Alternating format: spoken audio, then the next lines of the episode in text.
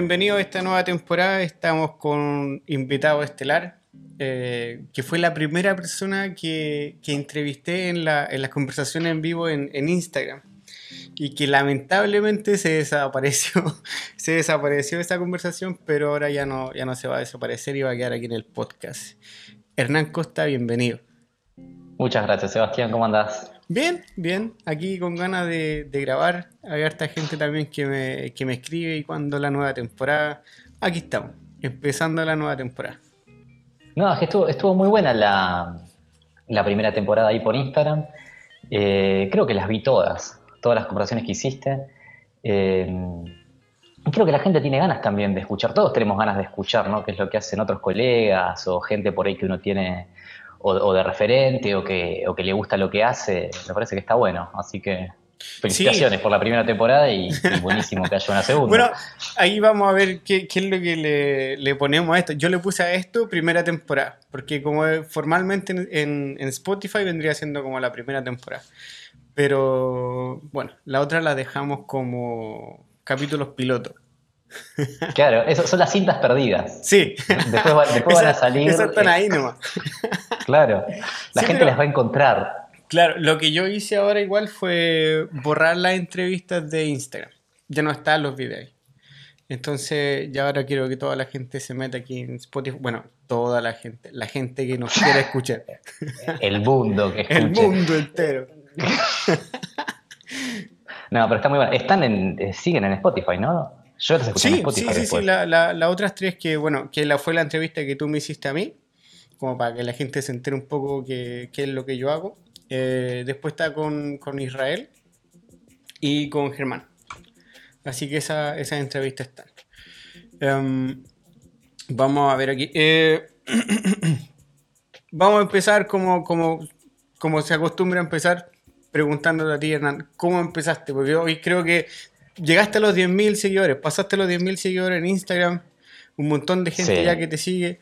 Pero, ¿cómo llegaste aquí? ¿Cómo llegué acá? Eh, al oficio te referís, a lo que hago.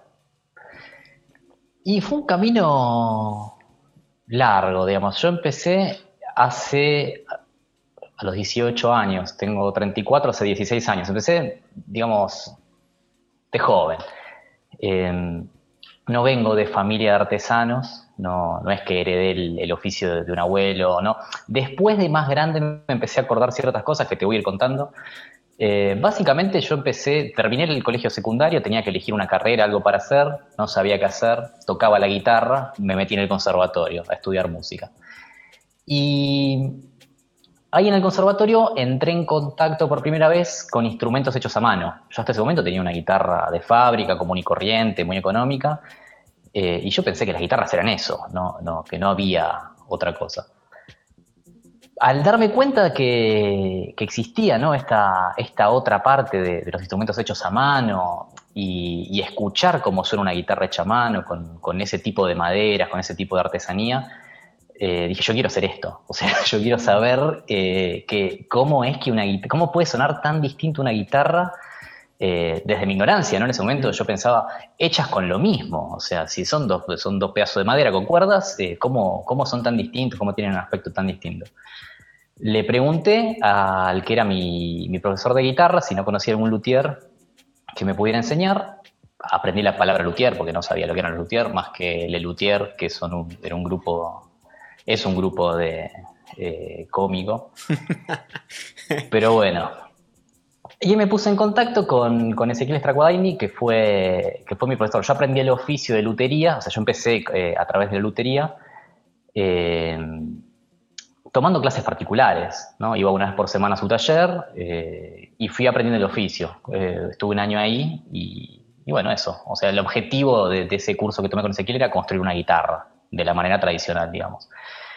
Eh, después me armé un tallercito, en ese entonces yo vivía en la casa de mis padres, me armé... Pero, ¿cuánto tiempo estudiaste con él? Un año fue. Un año solamente. Un año, un año. Fue un año, una clase, una clase por semana. Después de, haber terminado, digamos, porque, viste cómo son las, las clases así de manera más informal, digamos, no, no, no vos das clases en una, en una universidad. Pero generalmente por ahí eh, uno se maneja por proyecto, ¿no? Eh, bueno, vamos a hacer esto y, puede llevar más o menos clases, depende de la persona, de las habilidades previas que tenga, de cuán rápido puedas avanzar, de un montón de factores. Yo pude en el medio, mientras estudiaba con Ezequiel, armarme un taller en casa, entonces eso me permitió avanzar, sobre todo en el último tiempo, un poquitito más rápido.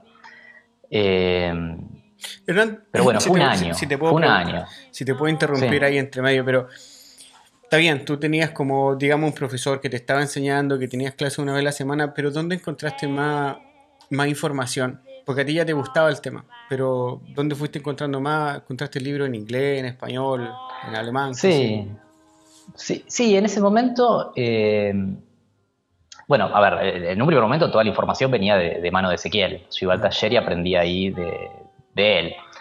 Y él me pasó muchos libros, después también fui encontrando muchos libros en internet eh, sobre, sobre el oficio en particular, sobre la lutería en particular, que me ayudó a, a seguir informándome, a seguir progresando. Eh, el tipo de guitarra que hacía Ezequiel, eh, o que hace Ezequiel, ¿no? porque sigue, sigue trabajando, no es el tipo de guitarra que hice yo después. Él, hace guitarras más contemporáneas, con un sistema de construcción que, incorpora materiales más novedosos. Eh, yo seguí el camino más tradicional, digamos, lo que es la, guitarra española más tradicional. Entonces, bueno, esa información la, fui obteniendo de libros, mucho YouTube, también viste que en YouTube está todo. Eh, por ahí hace 16 años no tanto, no, no era tan común, pero, pero bueno, nada, buscando fui encontrando información en internet, principalmente. Claro, que ese es un ejercicio que muchas veces lo hablo con los estudiantes de la, de la universidad donde yo trabajo, y es como ves a gente hacer, pero con la información que tú estás recibiendo de cierta parte, que en este caso vendría siendo la información que les entregamos nosotros, ellos tiran como un paralelo, así como que no, no siguen al pie de la letra quizá el video de, de, YouTube, sino que lo sacan lo, lo, que tienen que sacar nomás, así como ya, esta información que está ahí es relevante, esta la voy a ocupar y lo relaciono con, con, lo, con lo que me están enseñando a mí, porque yo soy una persona que cree mucho como en el, en, en lo, en el hilo conductor. O sea, siempre tiene que haber como una, una, también yo digo así, como una columna vertebral que te va armando un, un, cuento y es como los equipos de fútbol, así como un buen defensa, un buen centro, eh, mediocampista y un buen delantero. Eso ya te arma una manera de hacer las cosas. Y, y por ahí quizás es lo que, lo que te fue tocando a ti, que tú mismo al final fuiste armando tú para el lado que tú te querías ir, ¿no? Sí.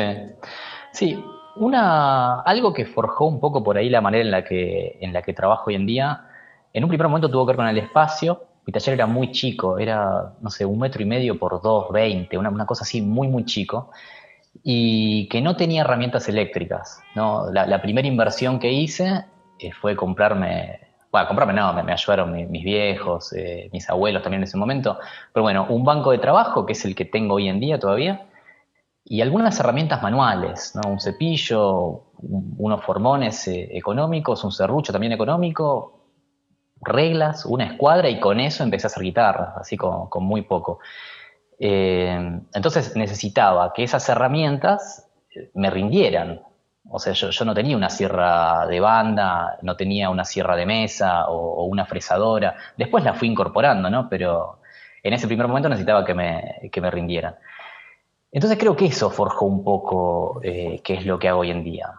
¿Por, qué, ¿Por qué uso herramientas manuales? Obviamente después eh, también tiene que ver con una elección más, eh, más a conciencia, ¿no? Por en un primer momento fue una necesidad y hoy en día no, conociendo todas las maneras que hay de hacer una misma cosa, que es lo que decís vos, ¿no? Buscar ese hilo conductor, elijo, elijo este camino. Claro. Bueno, ahí vamos a hablar un poquito después de tu taller y el, tema de, elegir, ocupar herramientas manuales y elegir o mezclar herramientas eléctricas o, la maquinaria o solamente herramientas manuales. Porque eso al final es, tema para todo, yo creo. Que me voy, eh, por ahí yo les digo purista a los que, a los que me, quizá critican al resto de que no, es que un mueble no está hecho de verdad si es que no lo hiciste con un cepillo. Es como. Claro. Ya. Ahí como que me, choca un poco, pero, pero claro, hay, yo digo, hay distintas maneras de, hacer las cosas por conseguir el mismo objetivo. Y ya está. Lo que te, lo que te, lo que te satisface el, corazón de artesano, por así decirlo, eh, al final es lo que vale. Como tú lo quieras hacer, eso da lo mismo, es opción tuya. y es buenísimo. Es buenísimo. Sí, sí. Pero, sí, yo no creo que haya. Sí, dime, No, dime tú. No, no creo que, no creo que, sea trampa o que esté mal usar herramientas eléctricas. Eh, es como decís vos, son, son dos maneras distintas de, de, llegar, no sé si al mismo resultado, porque bueno, eh, el, resultado también comprende el proceso de alguna manera, ¿no? Pero son dos maneras de encarar el oficio que son completamente válidas para mí. Eh, a ver, yo, un ejemplo así básico. Eh, yo no tengo cepilladora ni garlopa eléctrica, hago todo a mano. Pero me satisface mucho hacerlo a mano. Me gusta cepillar la madera, me gusta las virutas, me gusta las texturas, los sonidos, eh, las sensaciones de hacerlo a mano. Eh, pero bueno, tengo que reconocer que una, una, una garlopa, una cepilladora, acelera muchísimo esa parte del proceso, ¿no? Y por ahí nos acercan a otra parte del proceso que también es muy linda, que es la de empezar a hacer los encastres, empezar a ver cómo el mueble empieza a tomar forma y demás. Eh, pero bueno, qué sé yo, yo disfruto esa manera de hacerlo. Por ahí el día de mañana me canso de cepillar a mano y me compro la garlopa y la cepilladora y listo. Y se acabó, y ya lo hice. Sí, y hay, y hay mucho que les pasa al revés. Están con las máquinas, y les va bien, y después como que, ah, pero es que me gustaría comprarme una cana, un cepillo japonés para hacerlo a mano y estar sentado en el suelo. Y, bueno, eh, el pasto del vecino siempre, el pasto del vecino siempre es más verde, siempre. Siempre. Por ahí puede ser. Pero, ¿te acuerdas más o menos, tiene algún tipo de bitácora? ¿Cuánto, ¿Cuánto tiempo estuviste haciendo guitarra y cuántas hiciste? Y guitarras, a ver, esto, la primera que hice, bueno, empecé a los 18 años o 19 años, la verdad es que no me acuerdo, yo tengo muy mala memoria, Sebastián. Pero bueno, fue durante el primer año de conservatorio que, que empecé a estudiar con Ezequiel, así que eso fue a los 18 años y a los 19 terminé entre comillas, ¿no? porque la verdad es que mm. nunca se termina de aprender. Pero bueno, terminé las clases formales con él, después eh, seguí yendo a su taller de visita o si, me surgía algún problema, iba a su taller a que me ayude a solucionarlo y demás. Eh, la primera guitarra que hice, bueno, fue esa. La primera que hice para vender, el primer encargo, fue de un compañero del conservatorio que bueno, que sabía que estaba estudiando, que estaba haciendo guitarra, él necesitaba una guitarra, eh, yo necesitaba vender una guitarra, así que se, conjugaron ahí dos necesidades. Eh, y bueno, la primera guitarra que hice para vender habrá sido a los 20 años, ponele. Eh, hubo, a ver, el único tiempo que yo no trabajé con la madera fueron un par de meses que trabajé en un call center, no ha tenido teléfonos pero que le pasaba bárbaro porque era un call center de Xbox, de la consola de videojuegos. Entonces yo no estaba tratando con, problemas de plata, porque viste que ese tipo de trabajos son muy tediosos y, te queman la cabeza porque estás tratando con plata, gente que tiene problemas, entonces eh, nada, es difícil. Pero bueno, trabajaba ahí para Xbox y era resolver problemas medio sonsos de... Me llamaba un chico diciendo no puedo prender la consola, bueno, tocar tal cosa y qué sé yo y eran muy pocas llamadas eh, y me la pasaba jugando los jueguitos. Fueron tres meses y que esa plata me ayudó para comprar eh, parte de las primeras herramientas eléctricas que tuve, ¿no? Una fresadora de mano, ahí sí, una sierra sin fin que me pude comprar y demás. Fueron tres meses que trabajé eso. Eh, me fui por las ramas. Esto lo hablamos, Sebastián, que yo me voy por las ramas. yo soy, yo soy peor, así que tenemos que tener cuánto hacemos un marco de lo que vamos a hablar. Tenemos un tiempo límite acá. Esto tiene que entrar en una hora, ¿cómo? sí, una hora, dejémoslo una hora, así que avancemos, avancemos. Se nos olvidó, vamos. No, no, pero estábamos hablando de, de cuántas guitarras había hecho, cuándo vendiste ah, la primera cuántas guitarras había hecho, claro, sí. Eh, bueno, no, entonces, eh, no, era por eso, porque entre la primera guitarra que hice y la primera guitarra que vendí, pasaron eh, ese tiempo en el que trabajé en el call center cuando vendí mi primera guitarra yo habría hecho tres o cuatro previas por mi cuenta, ¿no? Una, no sé, una guitarra para mí, eh, otra que por ahí salió mal, la desarmé y la volví a armar, cosas por el estilo. Y habré estado trabajando de hacer exclusivamente guitarras eh, ocho años, ponele. Nueve años. Mm. Y, una guitarra, hecho... ¿Cuánto te demora en hacer una guitarra? ¿Un mes, dos meses? ¿O menos? depende. Son más o menos, es más o menos un mes, dos meses. Mm. Sí. Pero viste que son procesos por ahí que, que haces en simultáneo. O sea, yo nunca estaba haciendo una sola guitarra, no es que empezaba una, terminaba y empezaba otra, sino que ponía en simultáneo, uno siempre está haciendo dos o tres, entonces se van como diluyendo esos tiempos y, mm. por ahí vas, eh, vas conjugando tareas similares, ¿no? Que yo, hago tres mangos y bueno, después hago tres tapas y demás. Pero sí, más o menos una guitarra de principio a fin son dos meses. Buenísimo ese proceso. Ah, yo, yo les tengo un, respeto enorme a ustedes los luthieres. Yo, yo veo el trabajo de algunos luthieres y es como para sentarme a ver, yo, yo sé que esto es la, cosa más nerd que puede haber, pero yo, yo a veces cuando ando buscando como inspiración o, o manera, metodología de trabajo, el proceso del trabajo, no sé, yo, yo he buscado como cómo se hace una guitarra, pero guitarra ya súper profesional. Y hay unos videos en, YouTube, creo que son dos, que los guardé. Y el proceso de videos de una hora, así de principio a fin, y estoy así como casi con la boca abierta, mirando todo el rato, mirando cada proceso, y, y, muchas veces tengo que reconocerlo retrocediendo, mirando, retrocediendo. Sí, ah, sí, sí. Para eso es como... Sí, a mí me pasaba también en un primer momento eso de mirar videos de cómo de cómo se hacían guitarras y muchas veces ver una parte del proceso que no entendés. ¿Para mm. qué? ¿Por qué está haciendo eso? Y te das cuenta recién a los 50 minutos que ese pedacito de madera que había cortado después lo pega mm. no sé dónde y qué sé yo. Eh, sí, es un oficio muy lindo. Es, muy lindo. Igual, igual es un poquito como... porque he avanzado, pero igual es un poquito como romántico. Yo creo que por ahí la gente también se porque me pasa a mí, yo creo que a más de uno también le pasa, que cuando se pone el tipo a arreglar la guitarra, que se pone como una, una, lupa, una lupa, unos lentes así como para ver, hacer algo súper minucioso de medio milímetro, uno también quiere hacer eso. yo, también, yo también quiero comprarme los, los, lentes lupa para hacer el mismo detalle. sí.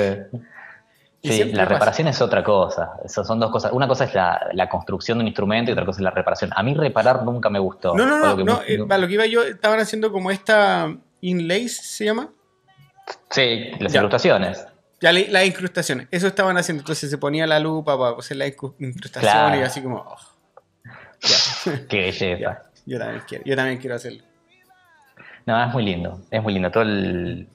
Porque aparte son. Bueno, libertad tenés en, todo el proceso, uno puede hacer lo que quiera, pero como creo que en casi todos, lo que uno hace, hay ciertos patrones que uno tiene que más o menos amoldarse y qué sé yo. Por ahí lo que es la marquetería, lo, lo que hace más a la estética del instrumento, sí hay más libertad, uno puede desenvolverse un poco más eh, libremente. Sí, pero vuelvo, vuelvo a insistir en lo mismo, o sea, un luthier para poder construir una guitarra cuando llega a dimensiones tan delgada que, no sé, yo veo un, guitarrista de una guitarra española que va y de repente le pega con el, con el pulgar a la guitarra y es como que, eh, calma, cálmate un poquito, que, que, se puede romper, me tomó dos meses hacerla. Pero claro, que, que, aguante el conocimiento que los luthieres tienen del, del, material, de cómo se va a comportar la guitarra, del sonido, que te va y te pones la tablita al lado y le pone, empieza a pegar y como que sí, esta es la que voy a ocupar porque va a sonar de cierta manera, eso es como que para mí es como me explota un poquito la cabeza. Como todo, todo, todo se aprende. Todo se aprende. Sí, o sea, yo, yo estuve en el taller de Luthier y me dijo, me dijo, escucha. Y yo así, escucha, y yo así, no. no, no hubo caso, estuve media hora pegándole y no escuché nada. Suena madera. Sí. sí, no, pero se aprende todo. O sea, tuve muchos alumnos de lutería y todos hicieron sus guitarras.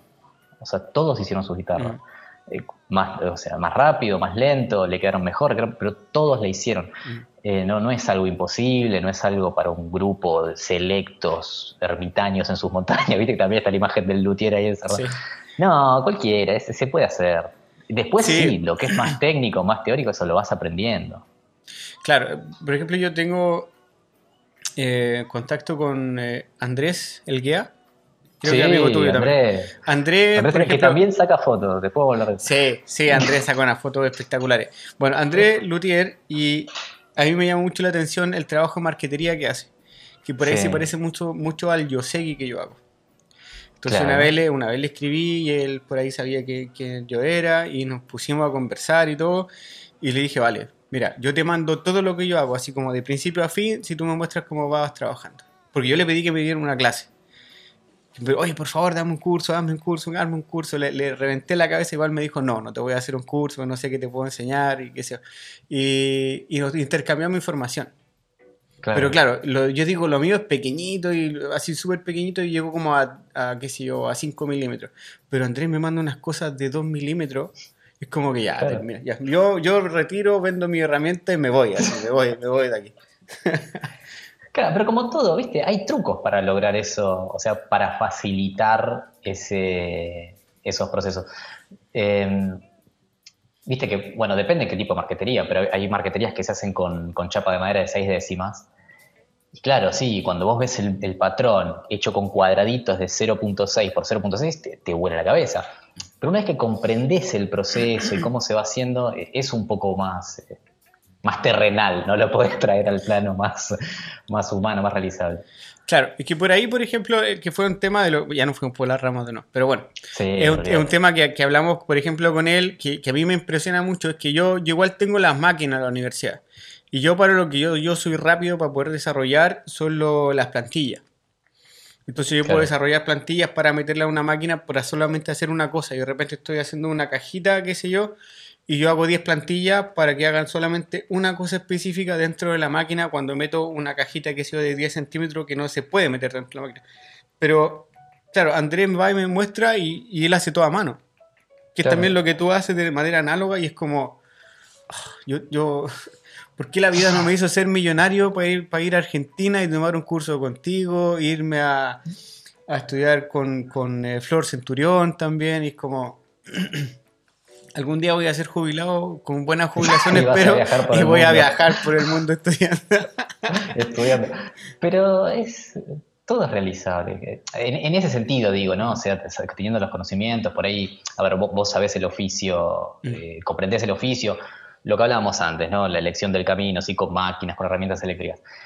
Teniendo el conocimiento de cómo, cómo, a ver, cuál es el objetivo y teniendo el acceso a los medios, podés aprender a hacerlo con herramientas manuales, no, no es imposible. Hacelo. Mm. Sí, sí, lo voy a hacer, lo voy a hacer. A mí me llama mucho la atención. Lo que pasa es que siempre le doy prioridad a otras cosas. Cuando tengo la cabeza, con la cabeza hirviendo con otra idea, ya prefiero bajar otra. Pero bueno, eh, te pasaste como ocho años haciendo guitarra. Tú, a ti te dieron una distinción en Argentina. ¿De qué se trata la distinción y en qué punto de tu, de tu carrera, por así decirlo, te lo dieron? Sí, eso fue un poquito más adelante. Eso fue en hace, hace poco, relativamente. En el 2019 fue. Eh, hubo una convocatoria, un concurso que se llamaba Mi Oficio, Mi Historia, que lo organizaba la UNESCO junto con Vicepresidencia de la Nación. Era, era, una cosa importante eh, desde la convocatoria, digamos. ¿no? Y lo que buscaba premiar era eh, la artesanía de excelencia, digamos, del país.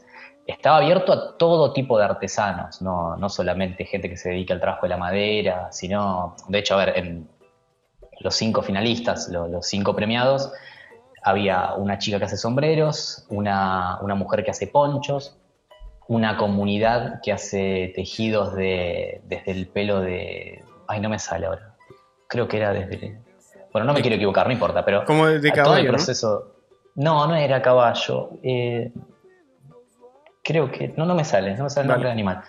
Pero bueno, era una comunidad que, que, hacen todo el proceso, ¿viste? Desde esquilar el animal hasta crear el hilo, hasta hacer la tela y después hacer eh, las prendas, ¿no? Eh, y bueno, estuve yo con, con la ebanistería, la lutería. un hombre que hace eh, autómatas, ¿no? pequeñas como estructuras que se mueven, una cosa muy impresionante. Y creo que esos, ahí están los cinco, ¿no? Sí, o sea, bien diverso, ¿viste? O sea, cinco, cinco cosas bien diversas.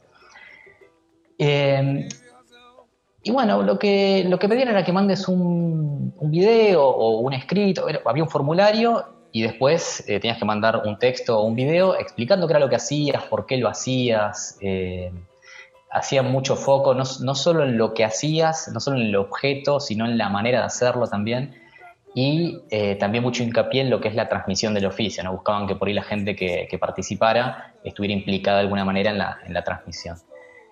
Y bueno, mandé el video y después me llamaron un día y me dijeron, bueno, quedaste entre los finalistas, fuimos a una ceremonia muy linda y, quedé tercero. Fue, fue toda una, fue una experiencia muy linda de, principio a fin, porque creo que ese evento en particular, o sea, todo lo que fue el, tema del concurso, me ayudó a mí a, dar un salto de calidad eh, en lo que hago y en cómo percibo lo que hago también, ¿no? Me obligó a, evaluar un poco, con un poco más de seriedad qué es lo que estoy haciendo, si lo que hago me gusta, si me conforma, si considero que es algo que, esté bueno. Eh, y bueno, fue, una linda experiencia. La verdad es que la convocatoria, sí, decime. Yo siempre hablo de una cosa bien en particular y yo creo que es porque yo traté, de hacer un deporte profesionalmente que es el golf, pero mucho se habla como de un psicólogo deportivo y todo, pero verse como en, tercera persona, no sé si me entiendes, eh, yo creo que es súper relevante, porque por ahí uno, uno es súper autocrítico y, cuando tú haces, por ejemplo, a mí me pasa con un mueble, quizás a ti te pasa con una guitarra, pero yo hice un mueble y yo sé dónde tiene los detalles. No digamos errores, pero digamos detalles. Yo sé exactamente dónde están, así como que mis muebles yo los conozco igual que a mi hijo, sé dónde, sé dónde tiene sus cosas. Y yo ya he tenido varias generaciones de estudiantes que van egresando desde la universidad y hacen su prueba nacional de oficio, pero por ahí les pasa lo mismo. O sea, ven su mueble y antes que, le, que le, se lo evalúen están así como que esta mierda, que no, que lo voy a quemar, que no, que, me, que me quedó mal, que me quedó horrible, es que aquí tiene este detalle, es que no lo puedo mirar. Pero después les llega la nota y una nota así como perfecta. Ellos ven todos los errores, pero uno, uno por ahí no los ve tanto como los ven ellos, o no los toma tan a pecho, los ve más normal que los ven ellos. Pero el ejercicio que tú hiciste ahí, quizás darte cuenta de que, wow, yo también tengo mi carrera y es algo que es como relevante quizás para, para tu país. Sí, fue, fue, todo, fue muy movilizador. Eh, a ver, cuando, cuando fue la inscripción, lo primero que tuve que hacer fue, eh, bueno, el tema del video, y para hacerlo dije, bueno, vamos a hacerlo bien. Entonces, eh, eh, contraté a un chico que se dedica a, cine, ¿no? no sé si ya debe ser egresado de cine, hizo películas y más, se dedica a lo que es lo audiovisual, por ponerle algún título para que haga un, lindo trabajo y le dije, bueno, mirá, me gustaría que, reflejes esto y esto y esto del oficio y qué sé yo. Hicimos un video con el que quedé muy conforme y, y fue creo que la primera vez en, el que vi mi trabajo desde afuera, como decís vos, ¿no? Eh, esto, esto es previo a YouTube, previo a un montón de cosas, ¿no? Eh, eh, este evento en particular fue el punto de partida para un montón de cosas que vinieron después. Entonces, ese primer momento para mí fue como, como lindo, ¿no? Bueno, mira lo que hago, me gusta, me parece que está bueno, y me dio ganas de compartirlo, ¿no? O de entrar a un concurso y mostrarlo y, exponerme a ese escrutinio también, ¿no? Porque uno es muy crítico consigo mismo, pero bueno, eh, también está la otra parte, ¿no? Que es como son los demás con uno mismo. Y después haber llegado a la final y haber recibido un premio, una distinción, fue como también muy importante, ¿no? Eh, porque, bueno, no solo a mí me gustó, sino que evidentemente lo que yo hago... Eh, nada, es de interés o de valor para, para otras personas. Mm. Entonces fue, fue, fue, muy lindo también. Para mí el tema que, que sea como, como competencia, eh, para mí ojalá fuera un poquito más como reconocimiento. A mí me han contactado un par de veces para que eh, como que también concurse en unas cosas de Chile y, y por ahí siempre siento que bueno, lo hiciste tú y te lo digo con todo el respeto, pero como, como competir con la carrera de otras personas que quizás no hacen lo mismo que tú o que quizás o pares tuyos que hacen lo mismo, a mí me, a mí me cuesta un poco. Mientras no, mientras no sea de deporte, por ejemplo, una competición de golf o de fútbol, lo que sea, a mí me, cuesta un poquito. Entonces siento que esta, esta al menos las entidades que, que, que me contactaron de Chile, podrían hacer un trabajo de investigación un poquito más largo, porque igual dieron contigo por algo, por un dato, pero por ahí que la investigación sea un poquito... Quizás es porque admiro y, admiro y admiro mucho la, este tipo de distinción de que, que, se hacen en Japón, que, que te la distinguen, pero que, es como que el, Estado el, Estado te la da y te da como una subvención y, enfocado principalmente en lo que tú decías desde un principio, que era la, transmisión de, lo, de, lo, de los conocimientos. Sí. Claro. Sí, yo lo tomé más eh, de esa manera igual. Mm. Yo, lo, yo lo, viví como un reconocimiento. No sentí. A ver, sí, en algún momento hay, hay, algún escrutinio que se hace de comparar una persona con otra, ¿no? Porque hay una cantidad de X inscriptos, de esa cantidad de X inscriptos se tiene que hacer una preselección, de ahí se sacan los ganadores, hay un premio. Eh, pero bueno, lo, lo, viví de esa manera. Mm. O trato de tomarlo de esa manera, ¿no? No como que le gané a un montón de gente, sino que, no, yo, yo, han reconocido mi trabajo. Sí, no, Hernán, yo, espero que tú entiendas bien lo, a lo que iba yo. Lo que pasa es que, por ejemplo, si también fuéramos una competencia tú y yo, yo, yo me bajo de una. Es porque no, no, no sé, a mí, lo personal, a mí como que no, no, no me gusta eso. A mí una vez me entregaron un premio súper importante acá, pero me llamaron por teléfono. Me llamaron por teléfono y me dijeron así como te ganaste un premio, un premio que no había, nunca, nunca había pedido, de la nada, y fue como y para mí fue bonito, que para mí fue como que, claro, se dieron cuenta la, la, la labor o la, el trabajo que yo estaba haciendo y, y, que te lo que alguien lo vea o, que sienta que igual te, alguien te está mirando, para mí yo lo, lo valoré un montón. Fue como... Claro.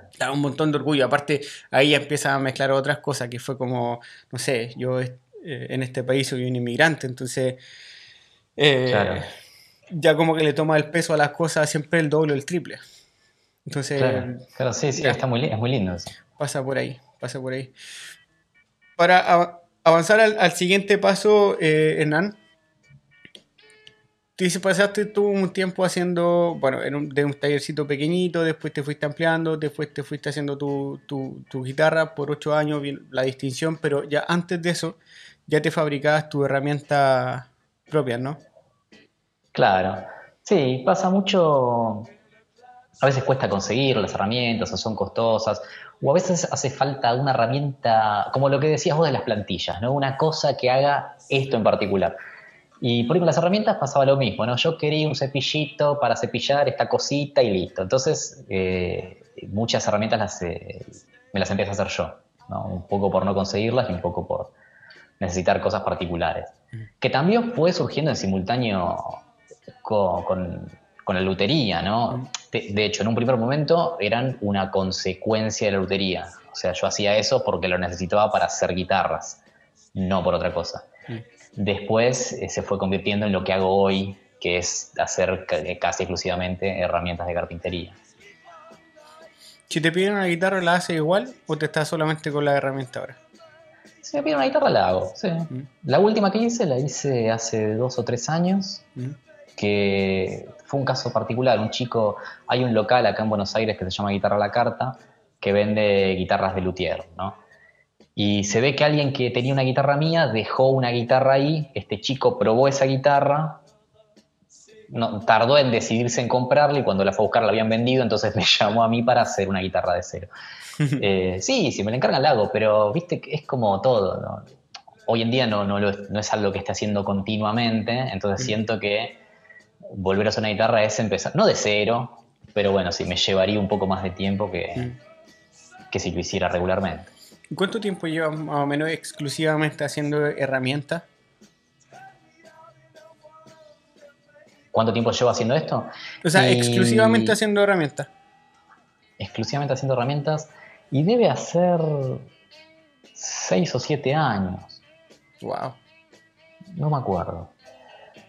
Creo que fue 2014, no, me acuerdo, pero sí, 6 o 7 años más o menos exclusivamente, ¿no?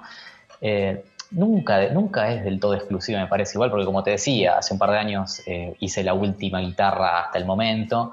Arreglos siempre hago también, porque por ahí algún cliente de cuando me dedicaba exclusivamente a la lutería quedó, entonces me sigue trayendo eh, cosas para hacer. Pero sí, o sea que que yo considero mi ocupación principal hacer cepillos particularmente, ponerle 6 años. Son todos los cepillos que tú haces son de Haya, ¿no? Son de Haya, sí. ¿Y esa madera, cosas especiales. ¿Esa madera se, la, está en Argentina o la, o la tienes que importar? No, es, importada. es importada. No crece en el hemisferio sur. vale, vale. Hay una, hay una familia de árboles a ver, hay árboles de la familia de las hayas que crecen en el sur, pero no tienen las mismas propiedades. Mm. Claro, y eso para un cepillo es re importante, ¿no? ¿Cómo? Eso para un cepillo es re importante, ¿no? Porque ah, para hacer un cepillo de madera tienes que pensar en, la madera, en las características que tiene la madera, en la, en la beta que tiene cada cepillo, porque al final igual se mueven, ¿no? Siempre hay que ir ajustando un poco. Se mueven.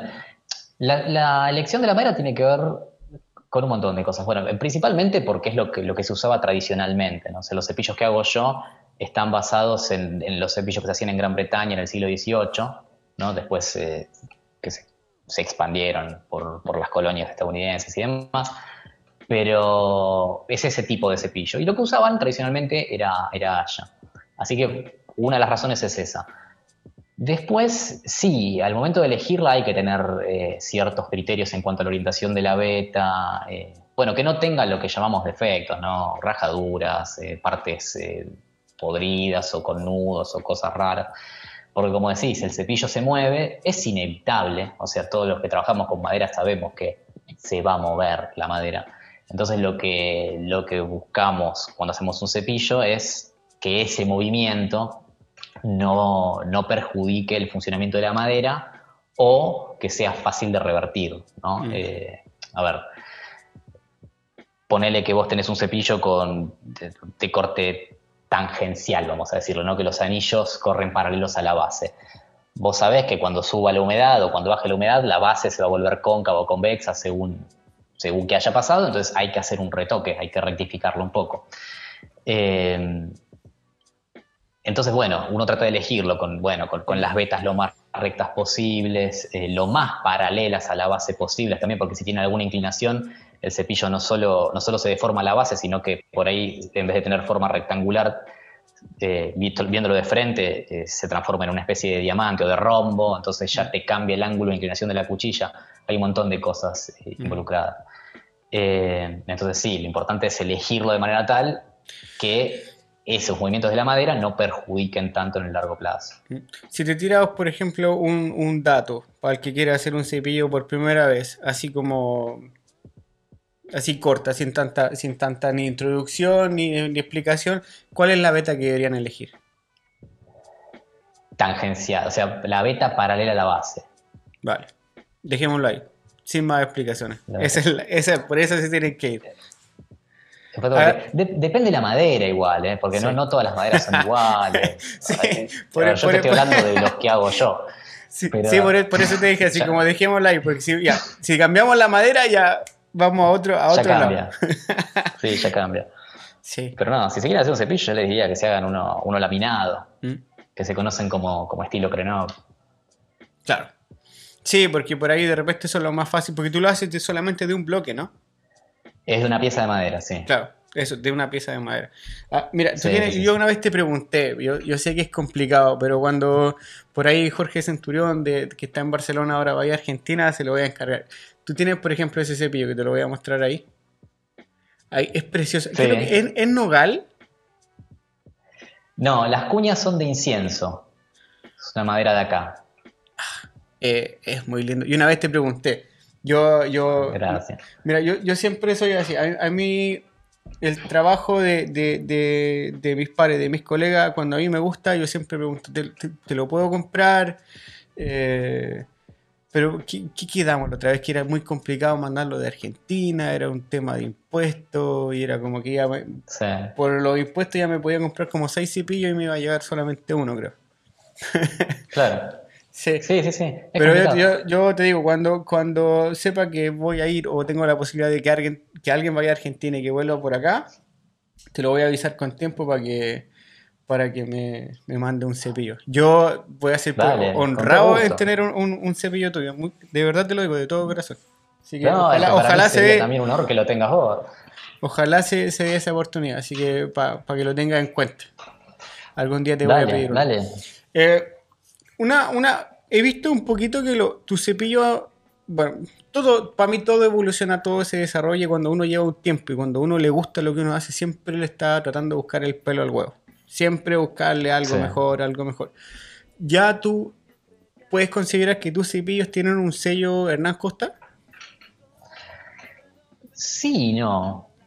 A ver, es muy difícil de explicar. Nos vamos a ir por las ramas, Sebastián. Ya, te, lo, ya te, lo, voy a, te lo voy a avisar. A ver, al estar basados en un tipo de cepillo muy particular, me parece que es... Eh, vos lo ves y te, o por lo menos a mí me remite inmediatamente a eso, a ese tipo de cepillos, que hay, varias personas que los hacen, ¿no? Eh, está en Estados Unidos, All Street Tool, eh, que fueron por ahí los que yo había visto, los que la primera vez que vi ese tipo de cepillos modernos, digamos. bueno, Red Rose Reproductions también, eh, hace este tipo de cepillos, Matt Bigford, hay varios, varias personas que lo hacen. Pero también, si miras las particularidades de cada cepillo hecho por cada artesano, tienen sus características propias. Entonces, por ese lado sí creo que por ahí si lo ves, eh, te das cuenta que lo hice yo y no por ahí otra persona. O por lo menos yo me doy cuenta que lo hice yo porque algunos detalles particulares sé cómo los hago.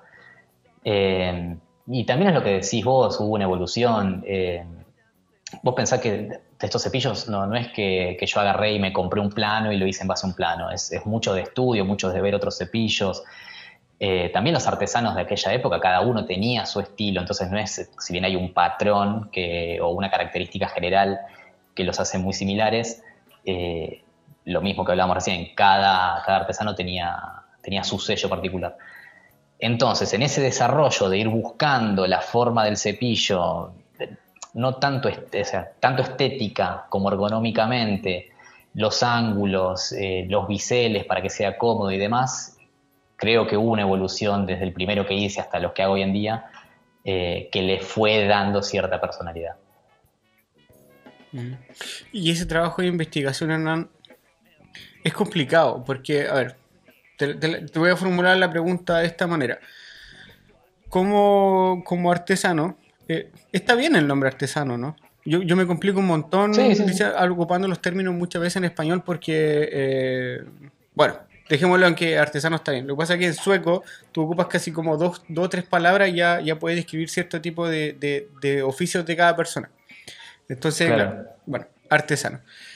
Y se me fue la pregunta el trabajo de, el trabajo de investigación que tú haces, por ejemplo, como artesano, tienes que, tienes que poder vivir de lo que haces. Entonces tienes que, ¿a qué voy? Tienes que producir, vender, producir, vender, producir, vender. ¿Cómo, cómo la llevas con ese trabajo de investigación? ¿Cómo lo, cómo lo logras desarrollar también, meterlo entre medio?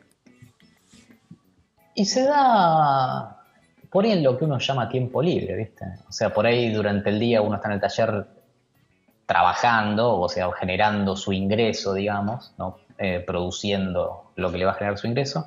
Y después en los ratos libres, eh, por ahí miras un rato Netflix y otro rato te metes en Google a ver qué, encontrás con respecto a, al, cepillo que hace, al cepillo que hago, ¿no? Eh, porque lo que pasa cuando uno hace algo que le gusta es que también en los, en, los, en, los, ratos libres uno está haciendo su trabajo, ¿no? Eh, de investigación, de... O nada, o te quedas un rato más en el taller. Sí, sí, sí, es verdad, pero yo creí que yo era el único que hacía eso. Por lo general tengo un libro o un, cuaderno dibujando o también buscando información mientras, entre comillas, veo una película. claro, sí. no, no las veo mucho, pero bueno. Que... Muchas veces también en vez de ir al taller, eh, o por ahí voy al taller un día, y pero estoy en vez de estar eh, trabajando, por ahí de estar ejecutando algo con las manos, estoy, no sé, leyendo, investigando, porque es también parte del trabajo de uno, mm. eh, mejorar lo que uno hace. Está bien. Informarse para poder mejorar. Está súper bien tener ese, ese, como ese punto de vista, o esa manera de verla, es tu trabajo. porque cuando uno llega a un buen nivel es muy fácil sentirse cómodo ahí. Sí, sí, por suerte yo estoy siempre cuestionándome todo. Mm. Entonces, creo que lo hablábamos en algún momento de esto. Entonces, eh, siempre estoy tratando de buscar a ver, eh, por lo que hablabas antes, eso de que uno le ve los defectos al trabajo que hace, eh, pero los demás no. Creo que lo, que está bueno por ahí es no concentrarse en si a un cepillo por ahí me equivoqué y le hice un bisel dos milímetros más grande de lo que quería, sino poder ver en el, total de ese trabajo si el cepillo está funcionando como yo quiero. Eh, y en base a eso, eh, tratar de mejorar, ¿no? Mm, te entiendo perfecto. Lo que pasa es que, como te hablaba un poquito de tu sello, mira, Pasa lo siguiente, lo que pasa es que yo veo tu cepillo y veo lo de otros porque también sigo a otra gente harto gringo igual que hace sus cosas de a mano. Y por ahí me pasa que cuando yo veo alguna foto, sin ver de quién publicó la foto, eh, yo digo este cepillo de Hernán. O este cepillo de tal persona. Y eso, eso habla un poquito de que uno ya como que va, va, aprendiendo, como que eh, como se dice, agudiza el, ojo para ciertas cosas, pero pasa un poquito en la, universidad, que una vez un estudiante se puso a reír en la U porque eh, habían ciertas cosas que nosotros habíamos fabricado, y yo llegué, las tomé, las miré y dije, ya, estas son de, de, este profe que se llama Leif y este profe que se llama Martin. Se las separé y estas son las mías.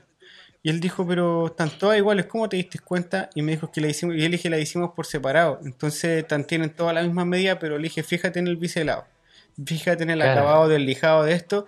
Y yo sabía de qué, de qué era aquel. Y me dijo, no, no te creo. Y llegaron los otros dos profes. Y les miré y les dije, estas son las de ustedes, ¿cierto?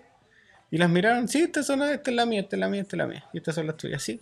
Y me dijo así como, pero ya, pero te diste cuenta así como de, la, de, la, de la calidad de, como del trabajo y le dije, es que al final, no sé, al final cuando una persona hace como cierto tipo de cosas ya, ya va viendo como el trabajo de los demás y como que lo reconoce y eso, eso me llama mucho la atención. Yo creo que con, tu cepillo me pasa lo mismo, que claro, de repente voy miro un cepillo más atrás y es como, dale, este es un cepillo Hernán. Pero los que veo ahora, los, los detalles como, sí, este es como cepillo de Hernán Costa. Este es el cepillo que yo quiero tener en mi, en mi estante de herramientas, ahí va a estar en, un lugar especial. bueno, gracias. Pero sí, pasan esas cosas. A mí me pasa, a ver, con cosas eh, incluso más simples, las colas de Milano. Viste que mm. las puedes trazar con distintos ángulos, distintos espacios y todo. Yo veo por ahí las colas de Milano que hace Israel, Y digo, qué lindas esas colas de Milano, yo las quiero hacer así. Pero cuando voy y las trazo y las corto, no me quedan así, porque es que las hago de otra manera, ¿no? Eh, entonces como que cada uno va, va generando su manera de hacer las cosas que terminan eh, repercutiendo en, en, ese, en esa impronta. Como yo digo, cada maestro con su librito.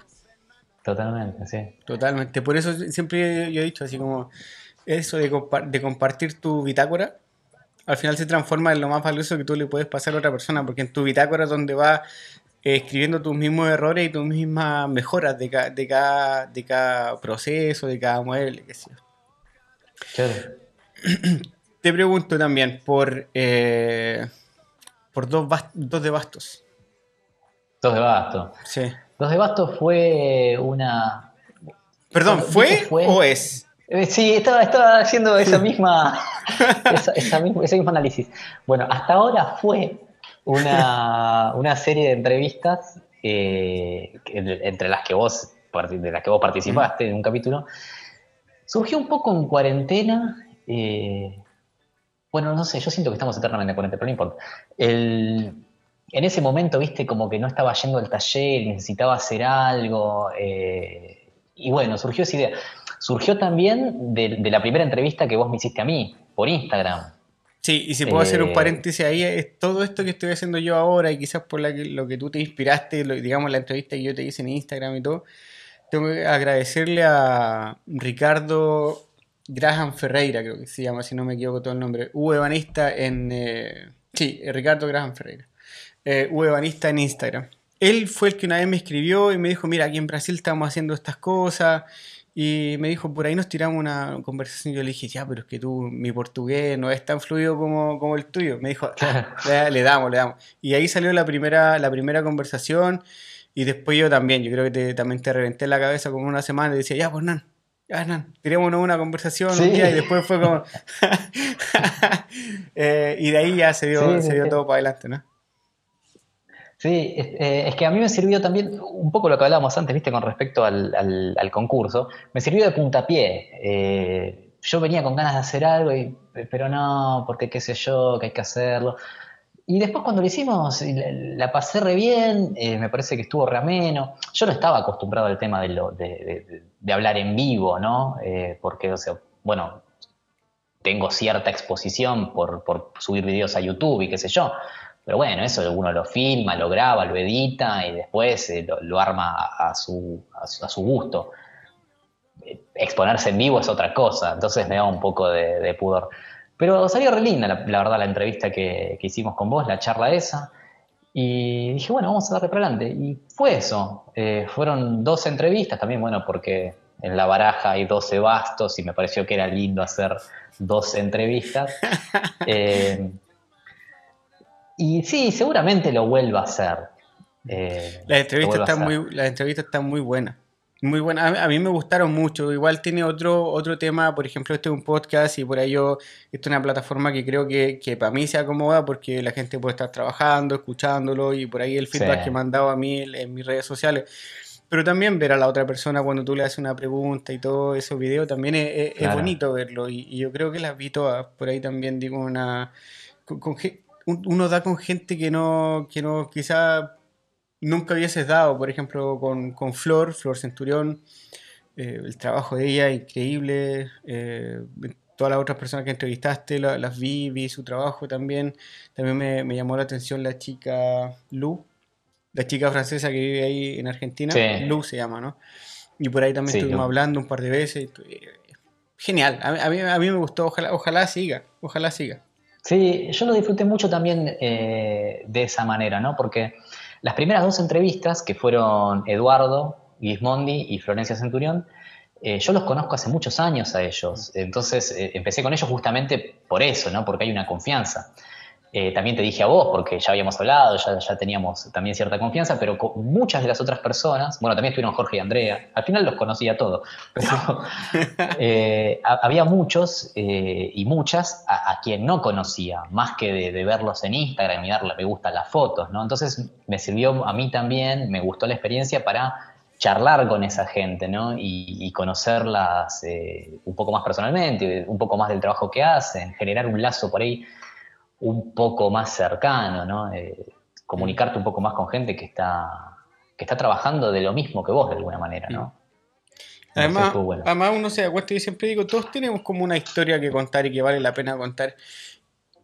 Y todas las historias que todos contaron, a, mí me gustaron mucho, porque, porque al final creo que mucha gente se, ¿cómo se dice? También se ve como reflejado en esa historia y, por ahí a los que ellos pueden admirar, pueden decir, no estoy tan lejos. Me, falta, me falta un poco más y ya, ya estoy ahí. Y, le puedo seguir dando porque también, o sea, no sé, yo creo que, el que esté escuchando ahora eh, esta entrevista contigo puede decir, estar en su casa, tener un taller de, de 2x2 y decir, aquí no voy a lograr nada Claro. Y, ya sabemos que Hernán Costa está donde está. sí, mi, taller mide 320 por 2 algo. Es chiquitito el taller que tengo hoy en día también. Eh, sí. Pero eso no te pone límites para lo, lo que tú haces. Y a mí tu trabajo, yo siempre digo, no, no, esta entrevista está bien, nosotros no, nos comunicamos y muchas veces nos saludamos para fiestas especiales, qué sé yo, año nuevo, qué sé yo. Eh, pero yo me declaro un admirador 100% de tu trabajo. Y por ahí es donde, nosotros, donde nosotros dimos. Eh, pero bueno, ojalá dos de Basto, dos de Basto siga. Eh, sí, seguro, seguro porque yo la pasé muy bien. Mm. Espero que todos los que hayan participado también la hayan pasado bien. Y lo que me gustaba mucho también era la interacción con la gente que por ahí estaba viendo en vivo, ¿no? que por ahí hacían preguntas, hacían un comentario. Eso me parece que estaba muy bueno. Sí, lo que más me gustó fue que Jorge Centurión era doble, tenía un doble. Jorge Centurión. Pero vos viste la entrevista de Jorge, la de Jorge. Había un Jorge Centurión en el chat que no era él, era eso fue increíble. Eso, me pareció increíble. Eso, pero eso sí, a ver, no se me hubiera ocurrido, porque si no lo planificaba, pero eso fue totalmente una casualidad fue increíble. Sí. Sí, yo también lo vi, fue como, pero sí, lo corté, muy chistoso. muy chistoso, muy chistoso. Y la entrevista con Jorge también duró como dos horas. Sí, e, es que no se podía menos con Jorge, creo. No. Iba a decir, eh, si la, entrevista conmigo en Instagram fue un puntapié para abrir dos de basto. ¿Fue dos de basto el puntapié para empezar a hacer clases online? Eh, puede ser. Sí, puede ser. Eh, no lo había pensado, la verdad, pero ahora, ahora que me lo decís, sí. La verdad es que me di cuenta de que no, no era tan difícil por ahí como yo pensaba en un primer momento, el tema de, armar toda la transmisión y qué sé yo. Y por ahí una clase es un poco más sencillo en el sentido de que no, no hay toda esa infraestructura entre comillas, ¿no? Es simplemente conectarlos a través de una aplicación y listo. Eh, pero sí, puede ser. La verdad es que cuando empezó el, confinamiento acá en la Argentina, digamos, eh, todo el tema de la cuarentena, al poco tiempo vi que había gente que empezaba, no solo de, carpintería, sino de, varias cosas, empezaba a dar clases en línea, pero yo no veía o no, o no, no, me daba cuenta cómo se podría pasar a lo virtual, algo que yo considero tan, tan de lo presencial, ¿no? El, hecho de muchas veces por ahí para explicar un proceso en vez de explicarlo, no ponerlo en palabras, simplemente lo mostrás, ¿no? Y, le das a la persona para que toque, para que lo vea. Eh, pero probé, después, eh, puede ser que después de dos esto probé de dar algunas, algunas clases y, la verdad es que salieron bien, quedé, bastante conforme con, cómo habían quedado. También aprovecho para agradecerte a vos porque vos participaste de algunas clases y, me ayudaste a hacer algunas correcciones. Para mí también, déjame decirlo, es, eh, es un honor que vos participes de una clase mía, ¿no? que te pongas en el rol de alumno, ¿no? por decir una manera. Eh, a pesar de que yo sé de que por ahí muchas de las cosas que viste en las clases ya las sabes, pero a mí me sirve mucho tu visión como, a ver, como, un artesano eh, ya desarrollado, ya consagrado, que ya sabes lo que haces, que además eh, sos docente en una universidad muy renombrada. Entonces eso me ayudó mucho también a mejorar las clases, ¿no? así que aprovecho para, para agradecerte. No, no, yo el, agradecido soy yo, porque, porque yo, claro, yo, yo le he preguntado a varias personas que, que me hagan un curso y por ahí, por ahí la misma explicación que, que tú acabaste, acabaste de, decir, que yo soy docente en una universidad, por ahí quizá alguien lo, lo intimida, que yo a Andrés lo, lo voy a convencer a Andrés de que me haga un curso, eso está, eso está claro. Pero... Yo después le hablo, lo atacamos por dos flancos. Sí, sí, así es mejor. así es mejor. no, pero, pero eh, a, mí me llama mucho la atención. A ver, yo sé que tú tuviste un profesor y todo, y, te, fuiste informando, y, algo que he hablado con, eh, con Patricio Ortega de Maderística, de que igual para, para estar metido en este mundo de, pongámosle, de artesano y trabajar con la madera, pero principalmente artesano, es que igual hay que tener como una, una, personalidad bastante especial. Entonces, siempre me, en el sentido de que uno se informa, se informa, se informa y por ahí autocrítico y hay que seguir dándole, dándole y nunca, casi nunca te conforma. Entonces, me llamaba mucho la atención la, la, cantidad de conocimiento, siendo que tú tienes una, ya una buena carrera de, de, de varios años, eh, la cantidad de conocimientos que tiene, la, cantidad de términos que tú dominas, que dices, porque yo, yo tus videos de, de YouTube de tu canal, yo los vi todos. Entonces yo los vi todos, antes que yo, que yo conversara contigo, los miré todos, los vi, ya este tipo sabe exactamente lo que está hablando, pero no solamente eso, o sea, la calidad del trabajo va bien, pero la producción de los videos, la calidad de las fotos, hay una preocupación extra, hay una preocupación del sonido, qué sé yo, ya, vale, aquí hay algo súper importante. Entonces cuando empezaste a publicar los cursos, yo te pregunté, ¿puedo tomarlo? y y, no me dejaste que te pagara. Entonces, fue como, oh, pero como una invitación, si vendrán, yo quiero ser parte del curso, tú me dijiste, vale, no, participa y, después quizás me das tu punto de vista. Y participé en los dos. Y a la gente que esté escuchando de Argentina o del país que sea en, Sudamérica, tus cursos los recomiendo 100%. No porque sea, a ver, lo voy a tratar de decir de la mejor manera, no porque sea Hernán Costa y tenga el nombre de Hernán Costa, sino que por la calidad de información que tú estás entregando en tus cursos. O sea, lo, que, lo, que la gente tiene que entender, lo que siempre digo yo es que, a ver, tú te puedes comprar 2, 3, 4, 5 libros, vas a encontrar una información más o menos parecida. Pero uno siempre tiene que ser selectivo de repente un poquito en, en qué te está entregando la información y de qué manera. Y la manera que tú la entregas buenísima. La información que tú entregas, buenísima. O sea, cuando yo empecé también me hubiese gustado tener un profe como tú. Así que me explicara de esa manera y se diera el tiempo de explicar. Cuando tienes una... Online es súper complicado. A, mí me tiene de cabeza, me tiene de cabeza dar clases online en la universidad. Y que tengo que hacerlo muchas veces.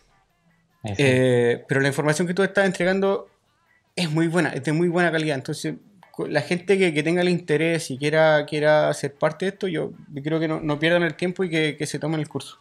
no, no lo piensen mucho. Gracias. Gracias. Y realmente, no, a mí me sirvió mucho la experiencia también de que hayas participado de, de clases, porque está bueno. Yo no creo que haya jerarquías, ¿no? O sea, yo no creo que yo esté en un escalón más arriba que la gente que toma la clase, eh, ni mucho menos. Eh, entonces me parece que está bueno eh, que participe una persona que sabe de lo que estoy hablando y que después me pueda dar una opinión que va más allá de, bueno, que si, si le gustó lo que aprendió o no, eh, sino que, desde lo técnico, desde lo pedagógico, desde lo, desde lo didáctico que haya podido hacer durante la clase. Perfecto. eso es para mí lo que se llama para mí lo que se llama colaboración y a mí, me encanta. Así que Totalmente. Eh, cuando quiera, amigo. Eh, una de, de, las últimas preguntas que, que, te tengo, Hernán, te vi hace poco con otro, con otro, con otro perfil de fotografía. Sí. Cuéntame, ¿de qué se trata eso? bueno, todo esto también surge, me voy por las ramas, te aviso, de lo, de lo del concurso de la UNESCO. Cuando fue el concurso de la UNESCO, eh, ahí empezó el tema también de YouTube. O sea, viste, yo te conté que había llamado a un chico que, se dedicaba al audiovisual para que haga un video, qué sé yo. Y cuando vi todo el trabajo que había hecho, y como así, dije, che, qué lindo esto que hace este chico. Y me terminé comprando una cámara digital para, hacer los videos de YouTube con un poco más de calidad de imagen. Me compré bueno, un micrófono para, para mejorar el audio y demás. Como yo tenía la cámara para filmar los videos, aprendí a usar y empecé a sacar fotos y qué sé yo. Y hace un tiempo Sí, me empezó a gustar mucho, ¿no? El tema de la fotografía, eh, tanto de video como la fotografía per se, digamos, ¿no?